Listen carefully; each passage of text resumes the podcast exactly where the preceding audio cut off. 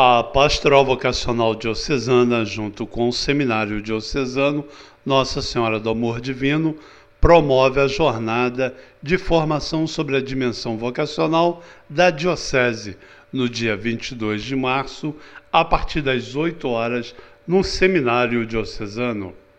A coordenação do encontro pede que pelo menos três representantes de cada equipe vocacional paroquial participe da jornada de formação.